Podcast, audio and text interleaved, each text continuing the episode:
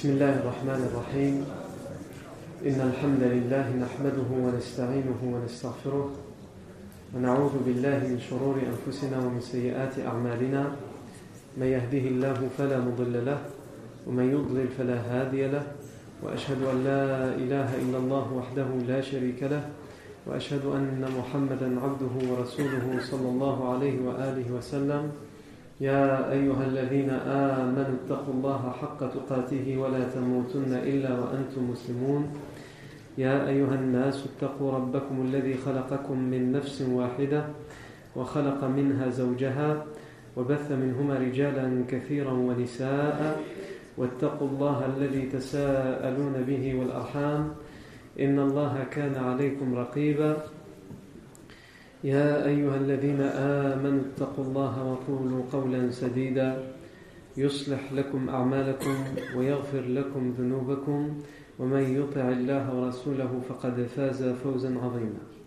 أما بعد فإن أصدق الحديث كتاب الله تعالى وخير الهدي هدي سيدنا محمد صلى الله عليه وسلم وشر الأمور محدثاتها وكل محدثة بدعة وكل بدعة ضلالة وكل ضلالة في النار أجارني الله وإياكم من النار ثم أما بعد Nous revenons donc à la biographie du prophète Mohammed sallallahu alayhi wa alihi wa sallam. Nous sommes arrêtés la fois dernière à la première vague, ou plutôt aux premières vagues des convertis à l'islam. Nous avons largement, nous sommes largement arrêtés sur les deux premières révélations et ce qu'il fallait en tirer comme leçon. Et on a commencé à parler la fois dernière des premières vagues de convertis. La première vague de convertis qu'on a citée, c'est Uthman ibn Affan radiallahu an, Talha ibn Ubaidillah radiallahu an, Sa'd ibn Abi Waqqas radiallahu an, Az-Zubayr ibn al-Awwam radiallahu an, et Abdurrahman ibn Auf radiallahu an. Et on a vu que le point commun de tous ces compagnons, c'est évidemment qu'ils sont parmi les tout premiers à avoir foi, à croire au message du prophète Mohammed et à se soumettre à l'unicité d'Allah Azzawajal. En plus de ce point commun-là, c'est que la plupart d'entre eux étaient jeunes. Et surtout, en plus de ce point commun-là, c'est qu'ils font partie de ce qu'on appelle en arabe Les dix compagnons promis au paradis. Parce que comme on l'a expliqué la fois dernière, le prophète Mohammed sallallahu alayhi wa, alayhi de leur vivant, a indiqué à des compagnons qu'ils étaient promis au paradis. Dans le fameux hadith qu'on a cité la fois dernière, le prophète alayhi dit Abu Bakr fil Jannah, Omar fil Jannah. عثمان في الجنة علي بن أبي طالب في الجنة طلحة بن عبيد الله في الجنة الزبير بن العوام في الجنة سعد بن أبي وقاص في الجنة عبد الرحمن بن عوف في الجنة سعيد بن زيد في الجنة أبو عبيدة بن الجراح في الجنة. Les deux seuls qu'on n'a pas cités dans la première vague, c'est ou plutôt les trois qu'on n'a pas cités, c'est Omar ibn radiallahu anhu, Saïd ibn Zayd et Abu Ubaida ibn al-Jarrah. Saïd ibn Zayd et Abu Ubaida ibn al-Jarrah font partie aussi des premiers convertis puisqu'on les a cités dans la seconde vague des convertis. La fois dernière, on a cité deux premières vagues, la première et la seconde. Saïd ibn Zayd et Abu Ubaida ibn al-Jarrah, on les a cités dans la seconde vague des convertis. Quant à Omar ibn al-Khattab on a expliqué aussi qu'il fait partie des premiers convertis puisqu'il va se convertir dès les premières années, mais pas tout de suite dans les premières vagues puisqu'on reviendra sur la conversion d'Omar ibn al-Khattab Donc la seconde vague des convertis qu'on a cité c'était Abu Ubaida ibn al-Jarrah. Abu Salama, le mari d'Umm Salama qui deviendra plus tard à la mort d'Abu Salama l'épouse, une des épouses du sallam. Donc Abu Ubaid ibn al-Jarrah, Abu Salam, euh, Al-Arqam ibn Abi al-Arqam.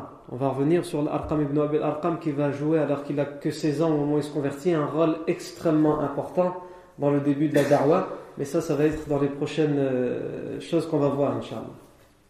L'Arqam ibn Abil Arqam, Uthman ibn Madroun et ses deux frères, Qudama ibn Madroun et Abdullah ibn Madroun. On a également cité Ubayda ibn al-Harith, qui est un cousin paternel du prophète Mohammed sallallahu puisque Ubayda ibn al-Harith ibn Abdel Muttalib. Al-Harith, c'est un des oncles paternels du prophète Mohammed sallam. Ubaydah ibn al-Harith, c'est donc un cousin paternel du prophète sallam. Ubaydah ibn al-Harith. On a cité également euh, Saïd ibn Zayd, qui est un des dix premiers au paradis. Et son épouse, l'épouse de Saïd ibn Zayd, qui, n'est nulle autre que la sœur de Omar ibn al-Khattab, Fatimatu bint al-Khattab, radiyallahu anha. On a cité également Khabbab ibn al-Arat, qui lui aussi fait partie des jeunes, convertis à l'islam et des tout premiers à convertir à l'islam, qui va aussi jouer un rôle très important et qui va subir euh, une grande part de la persécution quand on viendra à parler de la persécution et des tortures que subiront les musulmans, les premiers musulmans convertis à l'islam. On a parlé aussi de, dans la seconde vague de Umayr ibn Abi Waqqas, qui est le frère, de Sa'd ibn Abu Waqqas. Et Sa'd ibn Abu Waqqas fait partie de la première vague, et il est aussi un cousin maternel du prophète Mohammed sallallahu alayhi wa. Donc Omar ibn Abi Waqqas est aussi un cousin maternel du prophète sallallahu alayhi wa. Et enfin, on a cité Abdullah ibn Mas'ud, et on ne les a pas tous cités, mais ils étaient à peu près dans, les, dans ces deux premières vagues, en tout et pour tout, un peu plus d'une quarantaine. Ici, avant d'aller plus loin, donc nous on a parlé de ces deux premières vagues, du contexte, des points communs qui les relient. Nous, avant d'aller plus loin, on va juste citer par exemple deux ou trois parmi ses compagnons et voir la cause de leur conversion. Comment ils se sont convertis. Parce qu'en réalité, quand on étudie la vie des compagnons, quand bien même on étudie tous ces compagnons-là, nous on les cite comme ça, euh, on en a cité plusieurs. Dans la première vague, on en a cité 5. Dans la seconde vague, on en a cité 12. 5 plus 12, ça fait 17. Ça va, je sais compter? Barakallahu 17 convertis. Quand on les cite comme ça, on a l'impression que voilà, c'était euh, le professeur sallam les a appelés à l'islam, avec aussi l'aide d'Abu Bakr Siddiq puisqu'on a déjà expliqué qu'Abu Bakr Siddiq jouait un rôle très important dans la transmission du message.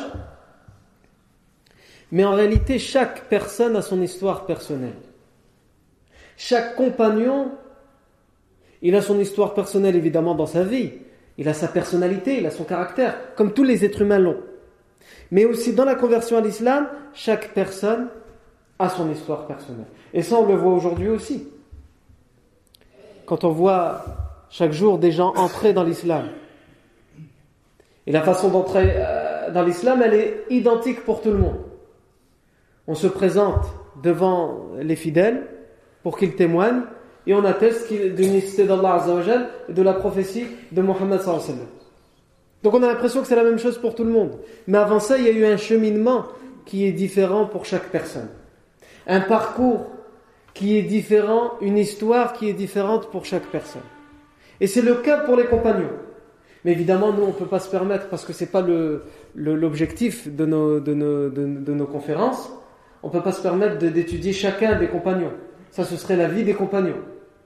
Nous, ce qu'on fait, c'est qu'on étudie la vie du prophète sallam, mais il est intéressant de citer un ou deux exemples de conversion pour voir et pour certifier et pour confirmer que chacun a eu son histoire et que le prophète sallam, d'une manière ou d'une autre, évidemment, en est la cause. Et donc, comme, comme je dis, euh, aujourd'hui aussi, c'est la même chose. Certains, quand on leur demande qu'est-ce qui fait que tu t'es converti à l'islam, on entend certains dire euh, c'est par la cause de mon ami qui est dans ma classe. C'est un musulman, il est dans ma classe. Il m'a dit du bien et j'ai été convaincu. Certains disent c'est par la cause d'un musulman qui ne pratique pas l'islam, qui m'a causé du tort. Agib. Ça aurait dû le repousser. Pourtant, non, pour lui, ça a été la cause de l'approcher de l'islam. Comme on entend qu'il y en a énormément qui se sont convertis par la cause du 11 septembre parce qu'ils ne connaissaient rien de l'islam et des musulmans, et que euh, ce qui s'est passé, cet événement les a évidemment terrifiés, horrifiés, et qu'ils ont voulu comprendre qui étaient ces gens. Évidemment, je ne suis pas en train de dire que c'est bien ce qui s'est passé, etc. Je suis en train d'expliquer que des choses positives peuvent être des causes comme des choses négatives. Non. Ah, c'est doublement enregistré, non seulement avec la caméra. Attention à ce qu'on dit. Hein. Non. Certains disent, moi, la cause de ma conversion, c'est, euh, ils sortent le prénom d'une sœur musulmane. Je sors avec euh, Fatima ou là je ne sais qui. C'est ça la cause de ma conversion. Non. Et certains, certains, non. Et ça c'est une histoire que j'ai vécue moi personnellement. Certains, par exemple, vont jusqu'à dire, moi la cause de ma conversion, c'est le décès d'un proche.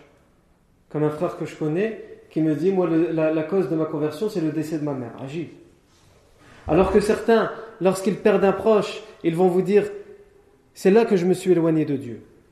Parce que Dieu m'a repris mon père, ou il m'a repris ma mère, ou il m'a repris la personne que j'avais de plus chère. On en entend d'autres qui disent, au moment où la personne que j'avais de plus chère au monde m'a été reprise, c'est là que je me suis posé les questions et que j'ai trouvé les réponses à mes questions. Donc, subhanallah, Allah Azzawajal guide qui il veut et il choisit la cause qu'il veut pour la personne qu'il va guider. Par n'importe quelle cause. Cela nous montre et nous démontre que nous, nous devons faire les causes. Évidemment, il faut que nous fassions les causes positives, pas négatives. Et ensuite, il appartient uniquement et exclusivement à Allah Azzawajal de guider. Parmi les exemples de cette première vague de convertis parmi les compagnons que nous avons cités, c'est des exemples courts. Il y a tout d'abord, par exemple, Abdullah ibn Mas'ud, radiallahu anhu. On l'a cité dans la deuxième vague des convertis. Abdullah ibn Mas'ud, radiallahu anhu, était un jeune enfant lorsqu'il s'est converti à l'islam. Il était très jeune. Et il s'est converti, comme on a dit, dans, parmi les tout premiers. La cause de sa conversion, elle est simple. C'est qu'Abdullah ibn Mas'ud, radiallahu anhu, était berger pour le compte d'un Mekwa, d'un habitant de la Mecque, qui s'appelait Uqba ibn Abi Mu'ayt. On reviendra sur, ce personnage plus tard. Abdullah ibn Mas'ud était un jeune enfant et il était berger pour un notable. C'était quelqu'un d'important dans la ville de la Mecque, Uqba ibn Abi Mu'ayt. Et il raconte à Abdullah ibn Mas'ud lui-même sa conversion.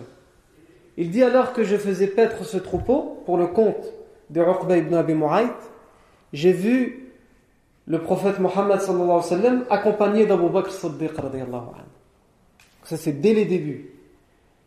Il y a qui avec le prophète sallallahu alayhi wa sallam? Abu Bakr Siddiq radiyallahu anhu. Qui s'était écarté, isolé des idolâtres. Donc qui était sorti de la ville pour ne pas se mélanger aux idolâtres, à leurs insultes, à leurs calomnies, à leur mécréance, à leur idolâtrie tout simplement. Et ils sont venus me voir. Ils sont venus voir qui? Abdullah ibn Mas'ud. Nous, étant donné qu'on parle d'une conversion, on s'attend que Abdullah ibn Mas'ud va nous dire quoi? On s'attend à ce que Abdullah ibn Mas'ud nous raconte, et le prophète est venu me parler de l'islam. Abu Bakr Siddiq anhu est venu me parler de l'islam. Non. Ils sont venus me voir et ils m'ont dit Est-ce que parmi ton troupeau il y a une femelle qui donne du lait et pourrais-tu nous partager de ce lait? Nous avons soif. Et Abdullah ibn Mas'ud dit J'ai répondu. Regardez la mentalité de ce compagnon qui va devenir un des plus grands compagnons de l'histoire de l'islam à son, jeune âge, il répond J'ai dit au prophète Mohammed ce n'est pas mon troupeau. Ce n'est pas mon troupeau. Je suis juste celui qui me porte garant de ce troupeau. On m'a déposé, c'est un dépôt, une anana, ce troupeau pour moi. Ce n'est donc pas mon lait.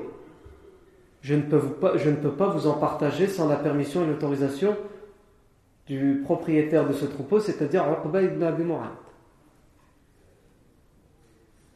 Agis. Le sallam lui dit alors Est-ce que tu aurais parmi ton troupeau une femelle jeune qui n'a pas encore été approché par un mâle, c'est-à-dire qui ne donne pas encore de lait? Abdullah ibn Mas'ud lui dit Oui, j'en ai. Eh bien, approche-la. Abdullah ibn Mas'ud dit J'ai approché cette femelle, donc il ne donne pas encore de lait, elle n'a pas encore atteint l'âge de donner du lait. Et Abu Bakr Siddiq anhu l'a saisi et l'a tenu. Et le prophète sallam a pris de ses mains les mamelles de cette euh, brebis et il s'est mis, je reprends les termes de Abdullah ibn Mas'ud, à dire des choses. C'est-à-dire à faire des invocations et à lire le Coran. Il s'est mis à dire des belles choses. Il a dit Abdullah ibn Mas'ud. Il disait des belles paroles. Et les mamelles de cette brebis se sont gonflées de lait et le prophète sallam a trait cette brebis qui pourtant ne pouvait pas encore donner de lait et il en a bu et il en a donné à Abu et ils m'en ont même partagé ils m'ont même partagé de ce lait et Abdullah ibn Mas'ud dit bien après cet événement après cet événement après réflexion après méditation sur ce qui venait de se passer je suis retourné voir le prophète Mohammed et je lui ai dit enseigne-moi de ces, ces belles paroles que tu disais enseigne-moi de, de ces belles paroles c'est-à-dire le Coran Abdullah ibn Mas'ud est un enfant. Et il va voir le prophète comme un enfant. Mais pas un enfant comme on le connaît aujourd'hui. Un enfant mûr. Un enfant mieux que la plupart des adultes de notre époque. Et il veut connaître le secret de ses paroles. Il va voir le prophète sallam et lui dit Enseigne-moi ces belles paroles que tu disais lorsque tu as trait ma brebis. Le sallam lui a dit Tu es un enfant qui est déjà enseigné, qui a déjà appris. Je fais la réponse du professeur La réponse pleine d'affection pour cet enfant. Tu veux apprendre? Eh bien, tu as déjà appris. Pourquoi? Parce qu'Allah t'a guidé. Tu as déjà appris parce que tu veux apprendre justement. Tu as déjà appris parce que tu as compris qu'il faut que tu acquières la science. À partir du moment où tu as compris que tu ne sais pas et que tu dois mener une grande aventure pour savoir, pour acquérir la science, pour, aboutir à la connaissance, eh bien c'est le premier grand pas dans la science. Tu es un enfant qui a appris qui est enseigné. Et ensuite, Abdullah ibn Mas'ud dit C'était là mon premier pas dans l'islam, et j'ai appris, il dit, avec la bénédiction de cette parole que le prophète sallam lui a dit Tu es un enfant qui a déjà appris. Il a dit J'ai appris de la bouche du prophète sallam, par l'intermédiaire d'aucun autre compagnon, j'ai appris de la bouche du prophète sallam 70 sourates du corps.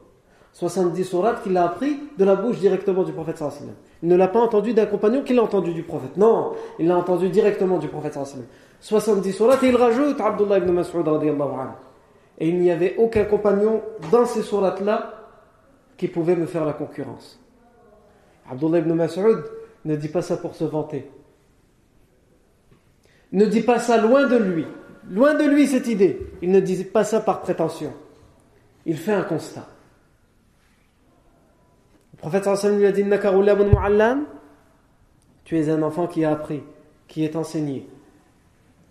Et il dit J'ai appris de la bouche du prophète sallam 70 surahs et aucun des compagnons ne pouvait me faire la concurrence dans ces sourates que j'avais moi-même entendues du prophète Mohammed Parce que même si d'autres compagnons les connaissaient, pour ces sourates-là en tout cas, quand on avait un doute, sur une lecture, sur un mot, la référence c'était Abdullah ibn Mas'ud parce que lui l'avait entendu directement du prophète sallallahu On voit dans cette histoire, donc Abdullah ibn Mas'ud, Abdullah ibn Mas'ud a fait partie, comme on l'a dit, des tout premiers convertis à l'islam. On voit ici, qu'à aucun moment, le prophète sallallahu a parlé à Abdullah ibn Mas'ud en lui disant convertis-toi. convertis-toi à l'islam. On aurait pu raconter cette histoire en disant le professeur Sam est parti le voir, il est parti voir cet enfant. Qu'est-ce qu'on aurait entendu? Qu'est-ce qu'on aurait entendu? Le prophète allait voir les enfants pour les convaincre au lieu de convaincre les adultes. C'est facile de convaincre un enfant. Le professeur Sam est parti alors qu'il avait soif, il l'avait avec un troupeau, il lui a demandé à boire. Et dans cet événement, Abdullah ibn Mas'ud prouve sa loyauté. Abdullah ibn Mas'ud, curieux et intéressé par ce que le prophète a fait avec cette chèvre, avec cette brebis, il revient. Et c'est lui qui demande au prophète et le prophète répond positivement. Tu me demandes, je te donne. La première des da'wah, comme on l'a déjà dit, et cette histoire nous le prouve, c'est le comportement. Si tu as un comportement exemplaire, on viendra t'interroger, te questionner. Pourquoi tu es comme ça? Je ne comprends pas. Quand j'allume la télé, on me dit que tu dois normalement être l'inverse. Et toi, en tant que voisin, je, vois que tu es le contraire de ce qu'on me dit à BFM TV. C'est automatique. Ton comportement, à partir du moment où il est exemplaire, il ne peut qu'interpeller, et encore plus à notre époque. Pourquoi? Parce que les médias travaillent pour repousser, pour éloigner les gens de l'islam. Et plus ils travaillent pour repousser les gens de l'islam, plus les gens s'approcheront de l'islam, à condition que les musulmans soient exemplaires dans leur comportement. Parce que les gens, ils n'ont pas besoin de, faire Sciences Po ou de faire de longues études après le bac pour euh, être terre à terre et comprendre que si à la télé on nous raconte quelque chose et que dans la vie de tous les jours, avec mon voisin, à l'école, à l'université, au travail, dans la rue, au magasin, je vois des musulmans qui sont totalement le contraire et l'inverse de ce qu'on m'a dit à la télé, on n'a pas besoin d'avoir fait de longues études pour se dire il y a quelque chose qui cloche. Et donc ça pousse la personne. Et donc finalement, cette guerre médiatique contre l'islam, elle sert l'islam et les musulmans à condition que les musulmans soient de véritables musulmans dans leur comportement et dans leur caractère. Et on le voit dans, la, vie, dans la vie du prophète Mohammed Le prophète va interpeller. Il interpelle chaque personne. Comment? D'abord parce qu'il a passé 40 années de sa vie parmi eux et chacun d'entre eux le connaît par cœur pour savoir qu'il n'est quelqu'un qui n'a jamais menti qui est quelqu'un qui est digne de confiance, qui ne peut pas mentir. Et un jour, il vient en disant J'ai reçu la révélation. Donc il les interpelle. Quelqu'un que tu connais, il fume des joints. Il raconte tout et n'importe quoi. Un jour, il te dit Je suis un extraterrestre. Le lendemain, il te dit Non, je suis un genou. Le lendemain, il te dit non, je suis Al Capone. Bref, tu ne le comprends pas. Et même si tu essaies et tu tentes de le comprendre, tu ne peux pas le comprendre. Si un jour il vient et te dit je suis prophète, dans il est dans la continuité. Ça ne il ne t'interpelle pas lorsqu'il te dit je suis prophète, ou je suis un genou, ou je suis un extraterrestre. Par contre, quelqu'un que tu as testé dans la vie de tous les jours, que tu as testé dans les dépôts, que tu as testé dans les transactions commerciales et autres pendant 40 années, que tu as testé dans la vérité, que tu as testé dans la loyauté, que tu as testé dans la confiance, quand il te dit je suis prophète, il t'interpelle. Et tu ne peux que te poser des questions, et donc tu ne peux qu'arriver à une solution, c'est que le prophète Mohammed dit la vérité comme il l'a toujours dit avant. Même si évidemment c'est pas aussi facile que ça pour les compagnons de l'époque.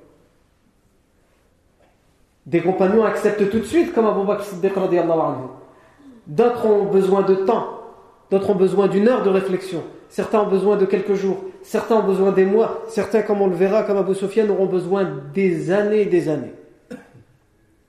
Chacun le temps qu'il a besoin. Non. L'autre exemple qu'on peut citer parmi ces premiers convertis à l'islam, c'est, même si on n'a pas cité dans les premières vagues, mais on a dit qu'on ne les a pas tous cités, qu'au au, final, ces deux premières vagues, ils formaient à peu près un peu plus de 40 personnes. C'est le compagnon Abu Dhar al-Ghifari, radiallahu anhu. Abu Dhar. Comme son nom l'indique, al-Ghifari, il n'est pas de la Mecque. Il vient d'une tribu éloignée de la Mecque qui s'appelle la tribu des Rifar. Il a entendu des rumeurs, Abu Dhar al-Ghifari. Chez lui, dans sa tribu, il a entendu des rumeurs sur un homme qui se disait prophète à la Mecque. Et il raconte lui-même, il dit, j'ai envoyé mon frère, son frère s'appelait Onais. J'ai envoyé mon frère pour aller me ramener des nouvelles parce qu'il devait faire un voyage à la Mecque. Et mon frère est revenu, il a dit, je l'ai rencontré, cet homme qui se dit prophète. Et c'est un homme qui ordonne aux gens les plus nobles caractères, les vertus les plus nobles, il ordonne aux gens le bien. C'est un homme qui ordonne aux gens le bien et qui dit des paroles qui sont douces et belles, mais qui ne sont en aucun cas de la poésie. Il dit des paroles qui sont douces et belles, mais qui sont en aucun cas de la poésie. Qu'est-ce qu'Aboudar lui dit? Il lui dit Tu ne m'as pas rassasié. Tu ne m'as pas rassasié. Je t'ai envoyé pour me ramener quelque chose de clair. Qui est cet homme? Est-il vraiment prophète? Ou est-il juste un poète, comme on en, en connaît? Est-il quelqu'un d'autre? Tu ne m'as pas ramené une réponse claire. Donc, je veux me, déplacer moi-même pour en savoir plus. Et Abu Dhar al-Ghifari, va partir à la quête du prophète Mohammed à la quête de cette réponse à sa question qui est cet homme? Est-il vraiment prophète? Oui ou non? C'est-à-dire qu'Abu Dhar al-Ghifari n'a pas d'a priori. Il veut savoir de quoi il en découle. Et donc il va aller jusqu'à la Mecque et il se dit l'endroit qui est l'épicentre de la Mecque et qui est même l'épicentre de la péninsule arabique et de toutes les tribus arabes, c'est la mosquée sainte, le Masjid al-Haram. Et donc il saura le Masjid al-Haram et il y reste en attendant et en espérant voir arriver le prophète Mohammed le reconnaître, puisqu'il ne savait pas à quoi il ressemblait, et lui poser ses questions ou au moins l'observer, le scruter pour voir s'il est prophète ou non. Donc il va rester là la journée et la nuit tombe, il n'a toujours pas réussi à trouver qui est cet homme qui se dit prophète, puisqu'on est à tout début, et le prophète sallam, on est toujours dans la darwa quand elle se fait en secret. Le prophète ne dit pas ouvertement et publiquement croyez en Allah l'unique, et je suis prophète attesté de ma prophétie. On n'en est pas encore là. On va bientôt y arriver, mais pas encore. Donc il n'est pas évident pour quelqu'un de reconnaître le prophète Mohammed. Et Ali ibn Abi Talib anhu, va venir le soir al-Masjid al-Haram et il va voir que Abu Dhar al-Ghifari est un étranger, il n'est pas de la Mecque. Et il va comprendre que cet homme va probablement passer la nuit al-Masjid al-Haram, en plein air à la belle étoile. Et donc il va lui proposer l'hospitalité. Il va s'en occuper. Abu Dhar al-Ghifari accepte. Et le lendemain matin, à la première heure, Abu Dhar retourne à la mosquée et il y reste toute la journée. Et Ali ibn Abi Talib l'observe. Il voit cet homme à qui il a offert l'hospitalité, qui est un étranger. Il n'est pas que de passage, parce que s'il était que de passage, il avait besoin d'une nuit où dormir et ensuite il continue son chemin. Non, il retourne à la mosquée, il y reste toute la journée, il regarde et il observe les gens. Deuxième nuit, Ali l'accueille. Troisième nuit, idem. Et au bout de la troisième nuit, Ali, qui est aussi très jeune à, cette époque-là. Seulement au bout de la troisième nuit, Ali ibn Abi Talib va lui dire, va lui demander Informe-moi, donne-moi ton secret. Il y a quelque chose, tu gardes un secret. Le fait que tu es venu et que tu n'es pas d'ici, et que tu restes là toute la journée sans rien dire et que tu scrutes, tu observes, il y a quelque chose et je veux savoir c'est quoi ce quelque chose. Abu Dhar al-Rifari va lui dire Je te donne mon secret à une seule condition. Laquelle? Il lui dit que tu m'orientes. Parce que je suis désorienté, je suis désemparé sur justement la chose que je suis venu chercher. Ali ibn Abi Talib lui dit je vais, faire de mon mieux. Évidemment, Abu al-Ghifari ne savait pas qu'il était tombé sur une des meilleures personnes qui pouvait le mieux orienter, puisque Ali ibn Abi Talib à cette époque-là, même s'il était très jeune, il était musulman, et euh, il était le cousin du sallallahu Il va lui dire, j'ai entendu dire qu'un homme ici se dit prophète, je le recherche pour en savoir plus. Et Ali ibn Abi Talib, dans cette version qui a été authentifiée par Al-Bani est-ce qu'il vient confirmer euh, ce que nous disions la semaine d'avant, le fait que la darwa s'est faite au tout début en secret, Ali ibn Abi Talib va lui dire Eh bien, je vais faire de mon mieux pour t'orienter, suis-moi. Suis-moi, mais comme si tu ne me connaissais pas à travers la ville. Suis-moi, et tant que tu me vois marcher, suis-moi, mais pas euh, côte à côte, derrière. Et si tu me vois m'arrêter, faire quelque chose, prendre de l'eau, cela veut dire qu'il y a un danger, continue ton chemin et arrête de me suivre. On voit les précautions que Ali ibn Abi Talib prend pour aller lui faire, pour aller lui présenter, le présenter au prophète Mohammed Donc on a encore cette confirmation du fait que la darwa s'est faite en secret et que les compagnons étaient pleins de précautions, à un tel point comme on a vu la fois dernière que bien des compagnons, on a cité plusieurs versions, on ne les a pas tous, toutes citées, où il y a plein de, plein de compagnons qui disaient J'ai été le troisième à me convertir à l'islam. Un autre dit Non, c'est moi le troisième. Un autre dit Moi, c'est moi le quatrième. L'autre Non, c'est moi le quatrième, etc. Pourquoi? Parce que eux-mêmes, lorsqu'ils rentraient dans l'islam, n'étaient pas forcément au courant de qui était déjà dans l'islam. On avait vu que lorsque un des compagnons avait posé la question au professeur sallam Et qui te suit? Lorsqu'il lui a demandé qui es-tu? Je suis prophète. Qu'est-ce qu'un prophète? Un prophète c'est quelqu'un qu'Allah a envoyé. Il t'a envoyé pourquoi Allah m'a envoyé pour renforcer les liens de parenté et pour proclamer l'unicité d'Allah et afin ne l'idolâtre on, on, idolâtre point, etc. Ensuite, il lui la dernière question qu'il lui a posée, il lui a dit Mais qui te suit dans ce que tu dis? Le professeur sallam s'est gardé de lui donner des noms. Des noms. Parce qu'il fait la dame en secret, il doit préserver la sécurité à ce moment-là de ses premiers, des compagnons qui sont les premiers à se convertir à l'islam. Et qu'est-ce qu'il s'est contenté de lui dire Un homme libre et un esclave. Sans donner les noms. Et ensuite, ce sont les narrateurs qui vont de leur interprétation. Certains disent le, le, le, le, le abd c'était Bilal et le, le, le hur c'était Abu Bakr. L'homme libre c'était Abu Bakr et l'esclave c'était Bilal. Donc je reviens Abu Dhar al-Ghifari radiallahu anhu. Ali ibn Abi Talib lui dit donc Tu me suis. Et si tu me vois prendre de l'eau ou faire un geste, cela veut dire qu'il y a un danger. Continue ton chemin comme si tu ne me connaissais pas. Al-Muhim, Abu Dhar al-Ghifari radiallahu anhu va prendre, Afwan Ali ibn Abi Talib radiallahu anhu va prendre Abu Dhar al-Ghifari jusqu'auprès du prophète Mohammed sallallahu alayhi wa, alayhi wa sallam. Il va le présenter au prophète sallallahu alayhi wa sallam. Abu Dhar al-Ghifari va lui poser ses questions. Le prophète sallallahu alayhi wa sallam va répondre à ses questions. Et ensuite, Abu Dhar al-Ghifari va dire Que doit-on faire pour attester, pour confirmer que nous croyons en toi? Il va lui dire Il faut attester les deux attestations de foi. Ashhadu an la ilaha wa.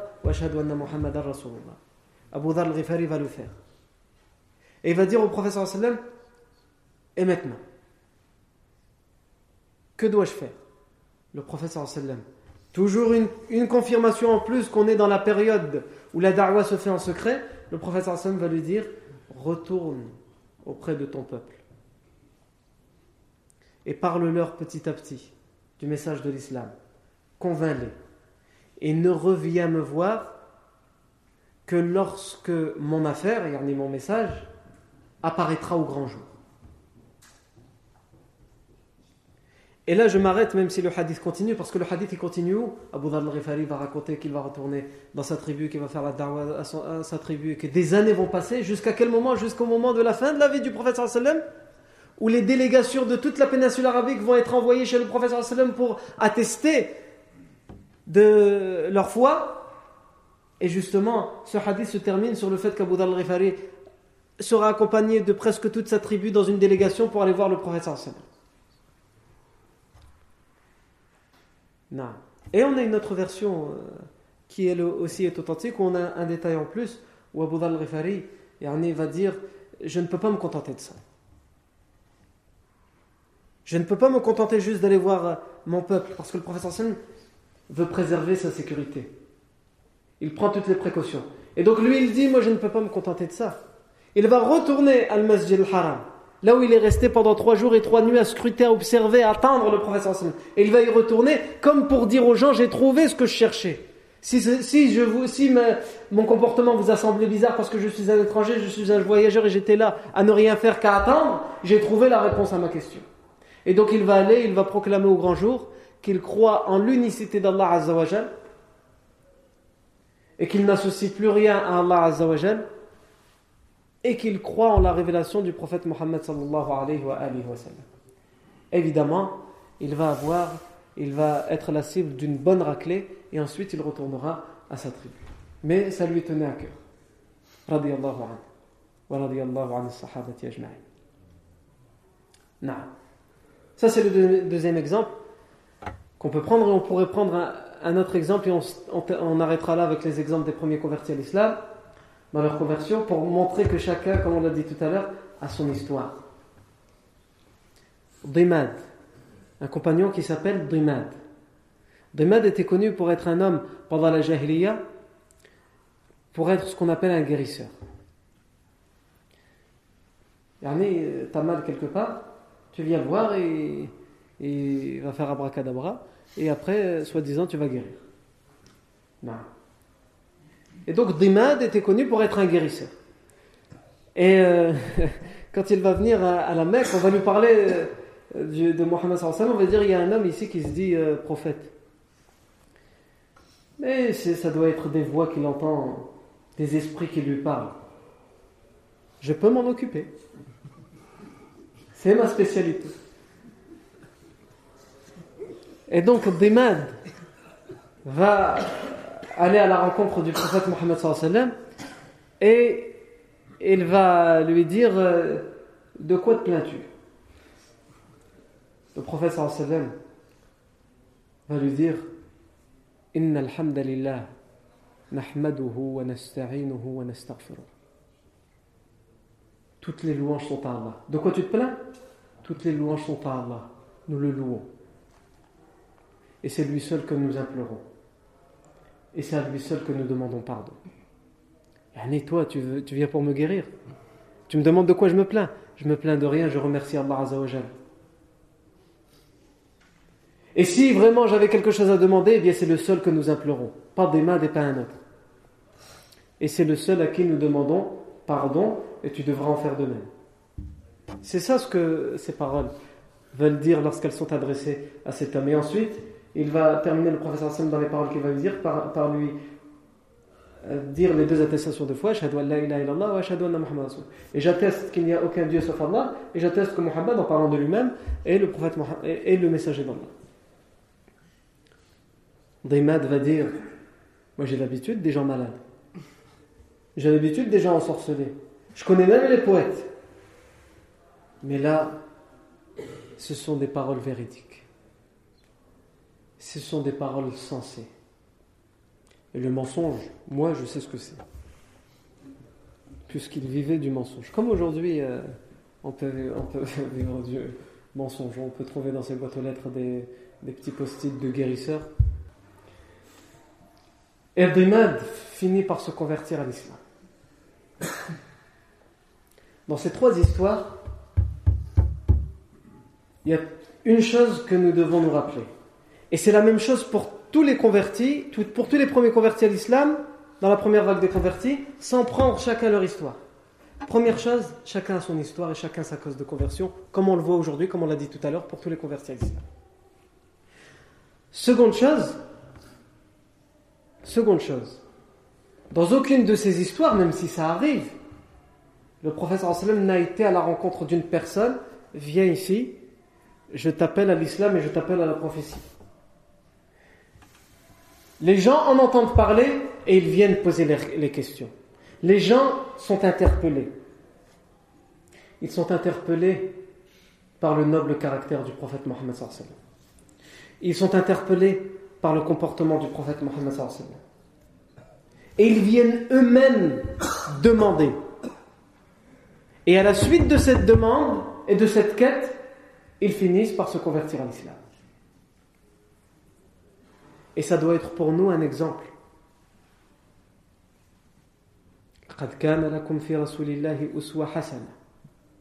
Il y a pour vous dans la personne du prophète Mohammed un meilleur modèle, un meilleur exemple à suivre. Ça doit être pour nous un modèle. Ouais, mais pour faire dawa, il faut connaître, il faut, il faut. Sois toi un exemple. Si tu es un exemple, tu vas interpeller les gens. Tu vas interpeller les gens. Les gens viendront eux-mêmes te poser des questions et, chercher à comprendre pourquoi tu es ainsi, ou pourquoi tu fais ceci, ou pourquoi tu dis ceci. Et ce sera, wa ta'ala, la cause de leur conversion si Allah a choisi et a voulu les guider. Non. Le prophète sallam continue à recevoir les révélations. Et les prochaines révélations que le prophète sallam reçoit, c'est de, sortir petit à petit du secret. Du secret dans la da'wah. On avait dit que la plupart des euh, biographes qui ont écrit la biographie du prophète sallam, ils disent que euh, la da'wah en secret, c'était les trois premières années. Mais est-ce qu'on a des textes qui nous disent clairement que pendant trois ans c'était en secret On n'a pas de textes qui nous le disent clairement. Même si c'est l'opinion qui est reprise, c'est l'opinion qui est reprise par la plupart. En tout cas, on n'a pas de texte qui vient nous l'affirmer ou nous le confirmer, mais c'est euh, euh, une opinion majoritaire. Le prophète sallam va recevoir par exemple comme révélation وأنذر عشيرتك الأقربين واخفض جناحك لمن اتبعك من المؤمنين dans سورة الشعراء les poètes وأنذر عشيرتك الأقربين et avertis ceux qui te sont le plus proches Al-Ashira c'est la tribu, la famille les gens les plus proches dans le lien parental, familial et tribal وأنذر عشيرتك الأقربين et si on, si on traduit littéralement ce deuxième verset, c'est Et abaisse ton aile à ceux qui te suivent parmi les croyants. Yani sois bienfaisant, bienveillant envers ceux qui te suivent, parce qu'ils ont besoin de réconfort, parce qu'ils sont minoritaires, ils sont étranges aux yeux de la société lorsqu'ils se convertissent à l'islam. Et ça, ça doit être une leçon pour nous aussi. Occupe-toi d'abord de ta maison, de ta demeure, de ta famille, de ceux qui te sont proches.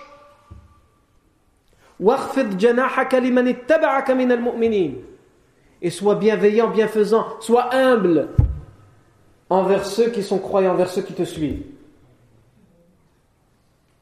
Ils ont besoin de ton affection, quel que soit leur caractère. Même si tu n'es pas exactement sur la même longueur d'onde qu'eux vous formez une seule et même communauté, alors ils ont besoin de ta bienfaisance et de ta bienveillance. Parmi aussi les exemples de versets que le professeur Hassan va recevoir pour lui montrer qu'il faut commencer à faire la da'wa ouvertement, c'est Fasda' bima tu'mar wa 'anil. Annonce au grand jour ce qu'on t'a commandé, ce qu'on t'a ordonné. Annonce-le au grand jour, ouvertement, publiquement. Et détourne-toi des idolâtres. Puisque le professeur Sam le faisait en secret, pourquoi? Pour ne pas être la cible, ni lui, ni ceux, qui, le suivent, des invectives, des insultes, des provocations, des menaces, des idolâtres entêtés. Allah Azzawajal lui dit maintenant il faut le faire ouvertement et si tu crains leurs insultes, leurs invectives, etc., eh bien, détourne-toi d'eux, ne t'en occupe pas. Et maintenant, il faut le faire ouvertement. Non. Et en même temps de recevoir ces révélations, il y a une chose qui est très importante dans cette période, dans cette période, c'est que dès le début, le prophète sallam, comme on l'a vu dans certains textes qu'on a déjà cités avant, le prophète sallam prie. On avait vu lorsqu'un homme faisait du commerce avec l'Abbas ibn Abdel Muttalib et il a vu sortir le prophète avec Khadija avec Ali ibn Abi Talib et ils priaient ensemble. Et il a posé la question qu'est-ce qu'ils font et qui sont-ils? L'Abbas ibn Abdul Muttalib lui a répondu. Donc il y avait une prière. Bien des gens croient que la prière n'a commencé à exister pour les musulmans qu'au moment du voyage nocturne avec les cinq prières quotidiennes. Mais dès le début de l'islam, le prophète sallam a reçu la révélation de la prière. La divergence qu'il y a entre les savants, c'est était-elle obligatoire ou non Ce qu'on sait, selon la grande majorité des savants, c'est que il y avait deux unités de prière le matin et deux unités de prière le soir. Deux unités de prière le matin et deux unités de prière le soir. Dans un hadith, même Aisha anha nous dit avant que la prière euh, ne soit. Euh, euh, avant que nous n'arrivions à Médine, la prière était prescrite au nombre de deux. Et selon la majorité des savants, deux unités de prière le matin, deux unités de prière le soir. Et ensuite, une révélation est venue confirmer ces prières, mais pour dire que ces deux, c'est juste pour quand on est en voyage, qu'on peut les écourter. Alors que quand on est résident, on n'est plus en voyage, on les fait de manière complète. tout ça pour dire que la prière existait déjà. Il ne faut pas qu'on comprenne comme on a l'habitude de dire quand on lit un livre sur la vie du professeur Sallam ou quand on raconte l'histoire de la vie du professeur Sallam que c'était exclusivement, on disait aux gens, adorer exclusivement Allah Azzawajal. Oui, mais comment? La personne a besoin de quelque chose, d'un culte pour proclamer l'unicité d'Allah Azzawajal, et ce culte c'est à travers la prière. Non, à travers la prière. Et on le retrouve dans bien des révélations qui ont été données au prophète sallam dès le début. Dans les premières révélations, on trouve des versets qui euh, enjoignent au prophète sallam de pratiquer la prière. Par exemple,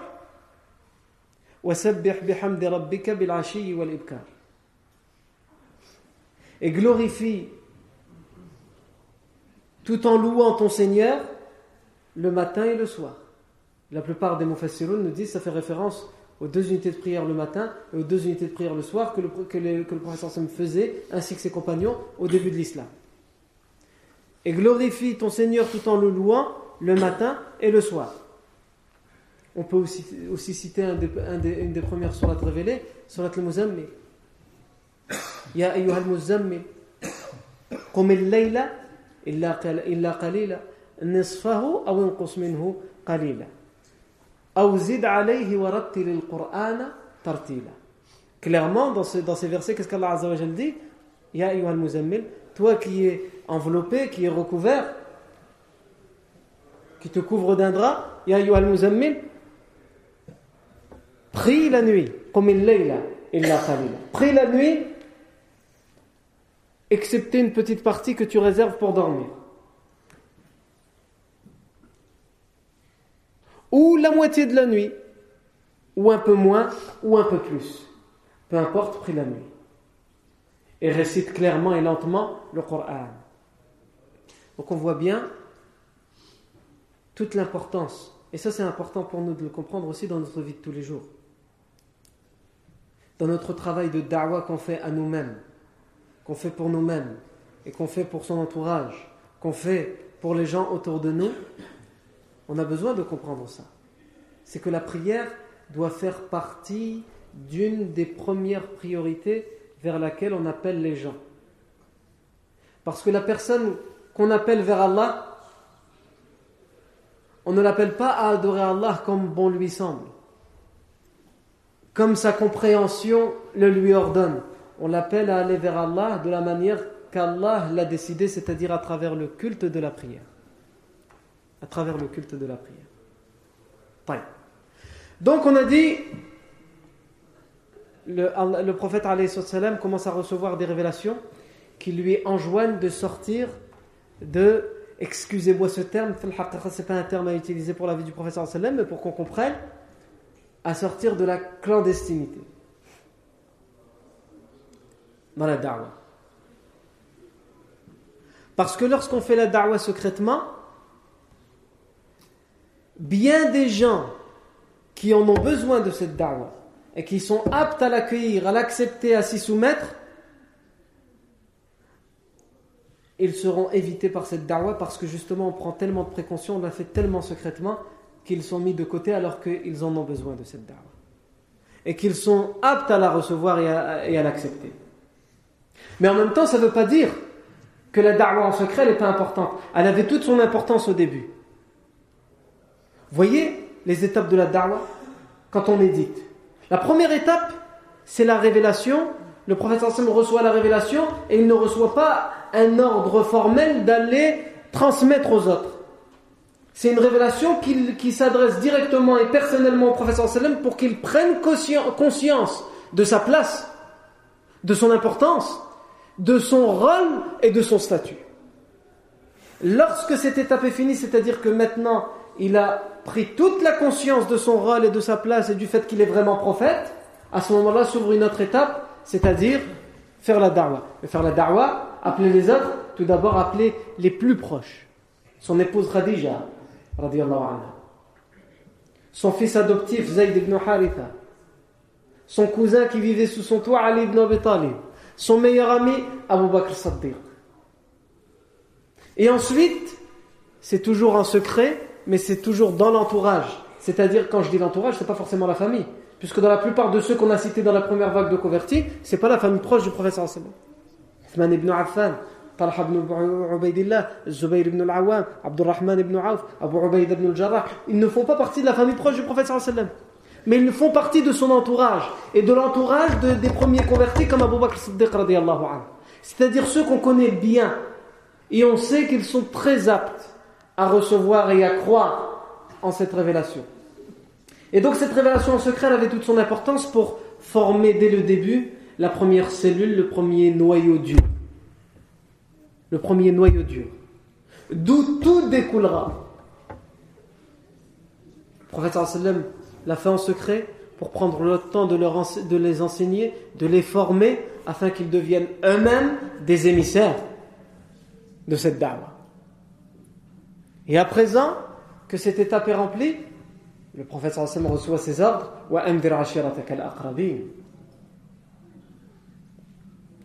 Avertis maintenant ta tribu, ta famille, tes cousins, ceux que tu appréhendes, ceux dont tu appréhendes la réaction, parce que tu connais leur caractère, tu connais leur personnalité. Mais avertis-les.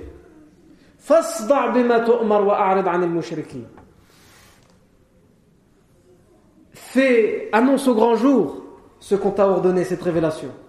Et détourne-toi des idolâtres. Et par la suite, même si on n'est pas encore là, il y aura des autres étapes dans la da'wah. Il y aura la da'wah à l'extérieur de la Mecque, comme avec, comme Taif ou les tribus qui viennent faire le pèlerinage. Il y aura la da'wah dans toutes les tribus de la péninsule arabique où le prophète lorsqu'il sera à Médine, il enverra des euh, expéditions pour faire la da'wah dans les tribus. Et il y aura même la da'wah dans les autres nations, dans les autres empires où le prophète enverra des émissaires, des, diplomates avec des lettres qui appelleront les empereurs du monde à l'islam. Mais nous, on en est au moment de la transition entre la da'wah en secret et la da'wah ouverte, la da'wah en public. Avec ces deux versets, فاصدع بما تؤمر وأعرض عن المشركين وأنذر عشيرتك الأقربين واخفض جناحك لمن اتبعك المؤمنين لمن اتبعك من المؤمنين Ces deux versets ordonnent au prophète sallallahu alayhi wa sallam de proclamer ouvertement ce message. De plus ne, le faire en tête à tête avec certaines personnes, mais de le faire ouvertement. Et le prophète sallallahu alayhi wa sallam, immédiatement, met en application les ordres qu'il a reçus d'Allah Azzawajal. De plusieurs façons. De plusieurs façons. Allah Azzawajal lui dit Et avertis ta tribu, ta famille, tes cousins, tes oncles. Avertis-les. Qu'est-ce que le professeur Sam va faire? Il va donner deux exemples. Premier exemple, c'est qu'il va monter sur le mont Safa. Et il va se mettre à appeler sa famille, sa tribu, en disant Ya Bani Abdel Muttalib, ô vous, la descendance de Abdul Muttalib. Ya Bani Fihr, ô vous, la descendance des Fihr, de Fihr, un des ancêtres du prophète sallallahu Ô vous, Ya Bani Ka'b, Ya Bani Lu'ay, ô vous, la descendance de Ka'b, ô vous, la descendance de Lu'ay, venez. Avant d'aller plus loin, il faut bien qu'on comprenne, même si on l'a déjà dit la fois dernière, mais il faut bien qu'on ait ce contexte en tête. C'est qu'à ce moment-là, les Quraysh, la plupart des Quraysh, la plupart des idolâtres de la Mecque, ont entendu vaguement parler du fait que le professeur sallam se dit prophète. Mais ils ne donnent aucune importance à ça. Parce que, premièrement, ça se fait en secret, donc ça ne leur pose pas de problème. Ils ne sont pas au courant de ce qui se passe vraiment dans les coulisses. Et ils se disent, euh, c'est une minorité. Et il est peut-être un, hanifite, ceux qui, prétendent. Je parle que euh, si on se met à leur place, ils disent, ils prétendent, mais c'était la réalité.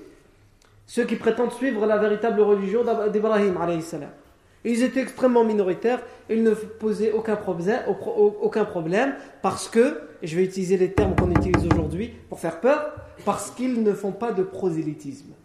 Ils ne nous appellent pas, ils n'appellent pas nos enfants et nos esclaves et nos femmes, etc. Et que ça pose pas de problème dans notre économie. Parce que l'économie, tout comme aujourd'hui, c'est, euh, comme ils disent, le nerf de la guerre. Et ça, c'est ce qui va poser problème aux idolâtres, en premier lieu. Parce que leur religion est un commerce, avant tout. Donc le prophète sallam, pour mettre en application ces, nouvelles révélations, qu'est-ce qu'il va faire? Il va monter sur le mont Safa et il va appeler sa tribu et ceux qui lui sont le plus proches et va leur dire venez, rassemblez-vous.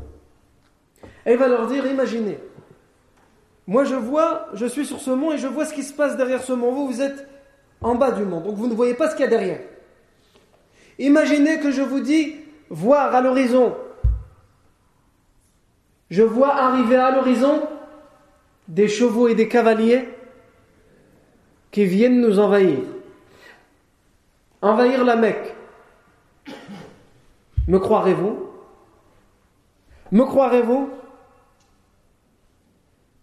Je la sagesse du professeur c'est l'introduction qu'il fait. Il ne les a pas appelés et tout de suite il leur a dit Croyez en Allah Azzawajal. Je vous avertis, attention. Si je vous disais, admettons que je vous dise qu'il y a des cavaliers qui arrivent à toute vitesse pour nous envahir, pour prendre notre ville, me croirez-vous? Ils vont dire et pourquoi on ne te croirait pas? Tu n'as jamais menti. Tu es le véridique, le digne de confiance. La sagesse dans la da'wah. La stratégie dans la da'wah. Il va leur dire, eh bien, il n'y a personne qui va venir envahir notre ville. Il n'y a personne qui arrive à l'horizon. Mais ce que je vous dis, c'est qu'Allah m'a envoyé pour vous avertir et avertis ceux qui te sont le plus proches, ta tribu, ta famille, tes parents, tes cousins. Je ne vous dis pas qu'il y a des gens qui vont, qui, vont, qui vont venir nous envahir, mais je vous dis que j'ai été envoyé par Allah pour vous avertir.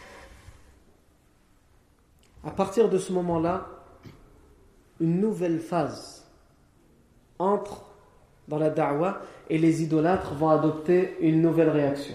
Alors qu'ils ne donnaient aucune importance au prophète Mohammed et à son message, là, à partir de ce moment-là, ça change tout.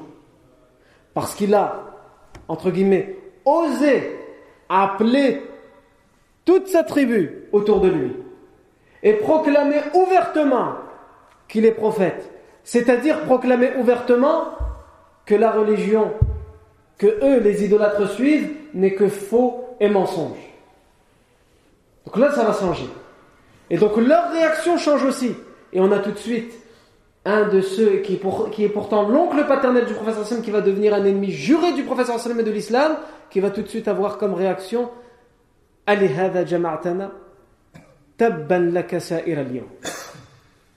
Est-ce pour cela que tu nous as rassemblés? Malheur à toi pour toute la journée. Que le malheur s'abatte sur toi toute la journée. Et Allah Azza va révéler au prophète sallam Tabbat yada abi lahabin wa tab. Le terme tabba, ici c'est euh, un terme qui, qui, qui, euh, demande le malheur sur la personne, qui demande l'échec, la perte sur la personne. Donc il lui dit Malheur à toi toute la journée, c'est pour cela que tu nous as rassemblés Pour nous dire cela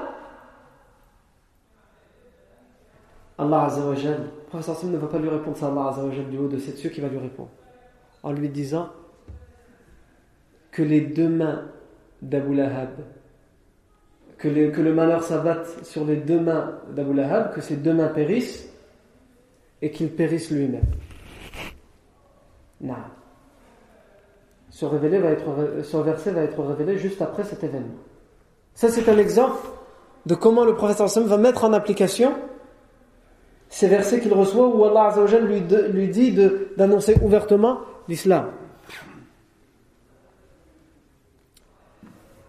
L'autre exemple, et on s'arrêtera là-dessus, qu'on peut citer, c'est que le prophète sallam va inviter, puisque Allah lui a ordonné de, transmettre ce message à sa famille, à sa tribu, à ses parents, il va inviter tous ceux de sa tribu, ses cousins, ses oncles, etc., à un repas. Et il va faire preuve de, générosité comme à son habitude pour sa famille. Mais ici, il va y avoir un signe. Ça, c'est une version qui est authentifiée par l'Albani Rahman. C'est qu'il va leur offrir à manger et ils vont manger jusqu'à ne plus avoir faim. Mais lorsqu'ils regarderont dans leurs assiettes, ils auront l'impression de n'avoir touché à rien. C'est-à-dire que rien n'a diminué et pourtant ils ont bien mangé. Il va leur offrir à boire et ils vont boire jusqu'à ne plus avoir soif, et pourtant lorsqu'ils regarderont dans leur verre, dans leur récipient, ils, auront l'impression qu'ils n'auront rien bu. Dans la baraka de ce que le professeur sallam offre. Et le professeur sallam va leur dire encore une fois l'introduction. Voyez-vous ce signe qu'Allah vous envoie? Vous le voyez de vos propres yeux. Vous le voyez de vos propres yeux. Vous avez mangé et vous sentez que vous n'avez plus faim. Vous avez vous-même mâché, vous avez vous-même pris les récipients et bu, et pourtant vos verres sont encore pleins. Vos assiettes sont encore pleines, comme si vous n'aviez rien, touché. Et il va se mettre à citer chaque tribu qui est présente. Il y a Bani il y a Hashim. Et il va se mettre même à citer chacune des personnes et même jusqu'à sa propre fille, Fatima. En leur disant, je ne peux rien pour vous auprès d'Allah. Alors croyez en l'unicité d'Allah Azzawajal et en ma prophétie.